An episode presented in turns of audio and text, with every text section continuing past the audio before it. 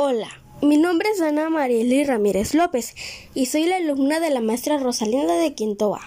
Y hoy vengo a declamar el poema El amor que calla, de la autora Gabriela Mistral con nacionalidad chilena. El amor que calla, de Gabriela Mistral. Si yo te odiara, mi odio te daría en las palabras, rotundo y seguro, pero te amo. Y mi amor no se confiesta hablar de los hombres, tan oscuro.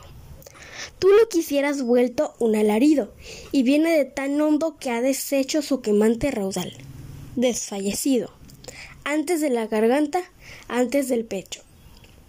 Estoy lo mismo que estanque colmado, y te parezco un surtido inerte. Todo por mi callar atributo, que es más atroz que el entrar en la muerte.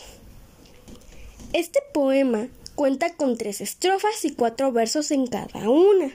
Es de verso mayor y la rima que contiene es consonante.